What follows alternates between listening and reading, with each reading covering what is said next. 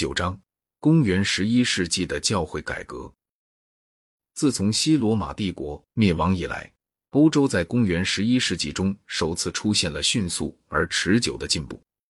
在加洛林王朝文艺复兴时，欧洲曾有过某种进步，但事实证明，这种进步却不是巩固的。公元十一世纪时的进步是持久的和多方面的。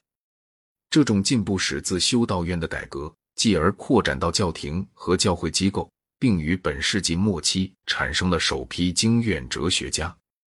萨拉森人被诺曼人逐出了西西里，匈牙利人变为基督徒，并终止了劫掠生涯。诺曼人对法兰西和英格兰的征服，使这些地区免受斯堪的纳维亚人的进一步侵袭。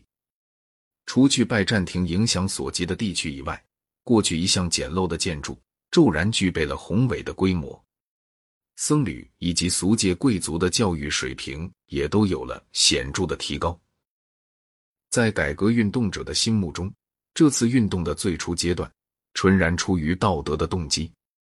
正规的僧侣以及世间一般的僧侣早已腐化堕落，于是，一般热诚的人士便开始督促他们更多的按照他们的清规戒律生活。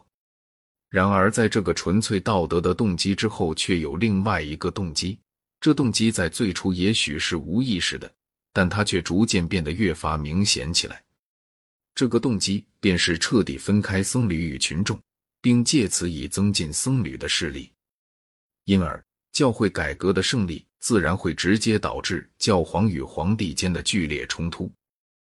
祭司在埃及。巴比伦和波斯早已形成一个独立而强大的社会阶层，但在希腊和罗马却并不如此。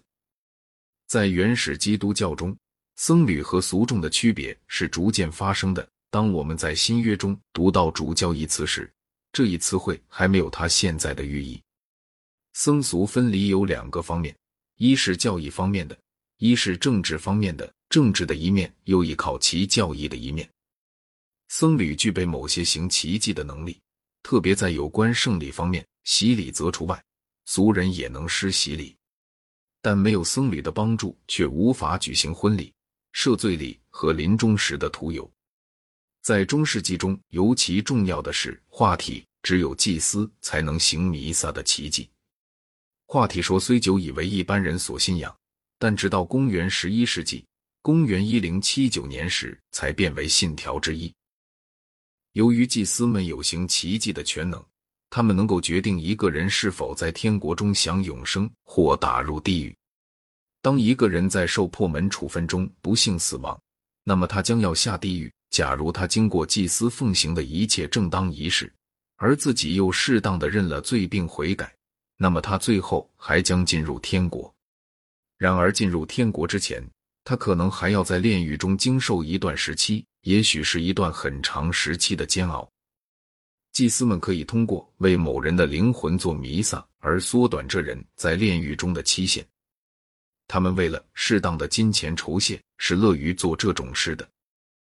我们须知，所有这一切不只是公开宣布的信条，而是为僧俗两界所共同坚信不疑的。僧侣们行奇迹的全能，使他们屡次战胜那些拥有军队的强大君主。然而，这种全能却受到以下两种限制：一是俗界怒不可遏的激情爆发；二是僧侣之间的分裂。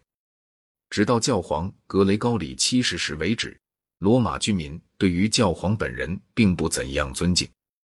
每逢骚乱的党派斗争，又使他们对教皇进行绑架、拘禁、毒杀。或攻击的时候，他们是毫不犹豫的，但这怎能和他们的信仰相容呢？这解答毫无疑问，一部分出于他们毫无克己的能力，此外一部分却出于人在临终前还可以悔改的想法。另外还有一种理由，不过这种理由在罗马所起的作用较差于其他地区。这就是说，国王在其国内可以使主教们屈从他的意志，这样。国王便可取得足够的僧侣魔法，从而拯救自己脱离永劫的惩罚。因此，教会纪律与一个统一的教会管理机构便成为僧权必不可缺之物。作为僧侣道德革新重要组成部分的这些目标，终于在公元十一世纪中达到了。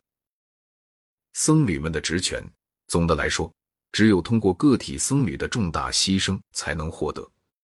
为僧侣改革家所一致抨击的两大弊端，即圣职买卖与虚窃。关于以上二者，我们必须分别加以叙述。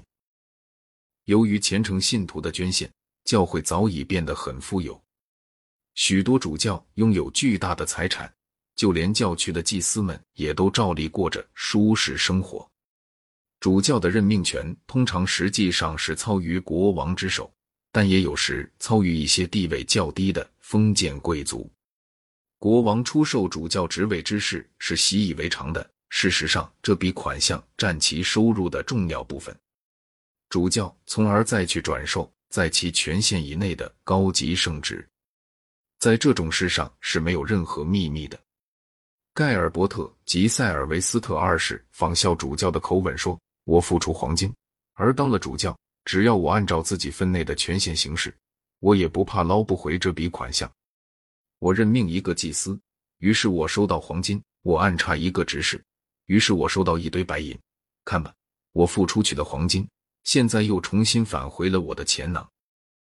米兰的彼得·达米安于公元一零五九年发现，自大主教以下，该城中的每一僧侣都犯有买卖圣职的罪。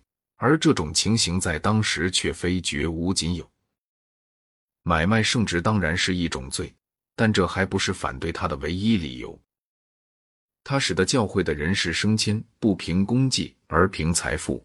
他确认了任命主教事宜中的俗界权威，以及主教对世俗统治者的隶属关系。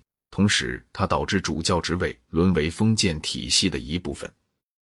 尤其当一个人买到了高级圣职以后。他自然要急于收回为此而付出的代价，于是这人俗世事物的关心是将超过他对于精神事物方面的关心。由于这些原因，反对买卖圣职运动终于成为教会争取权力斗争中的一个必要环节。与此极其类似的看法也适用于僧侣的独身主义。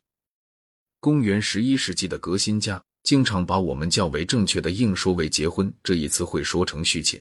修道僧由于其贞洁的誓言，当然不得结婚。然而，对于那些世俗僧侣，却从未有过明确的结婚禁令。东方的教会一直到今天，教区祭司还被允许结婚。西方在公元十一世纪中，大部分教区祭司都是结婚的。主教就他们自身来说。经常诉诸于圣保罗以下的话：做主教的必须无可指责，只做一个妇人的丈夫。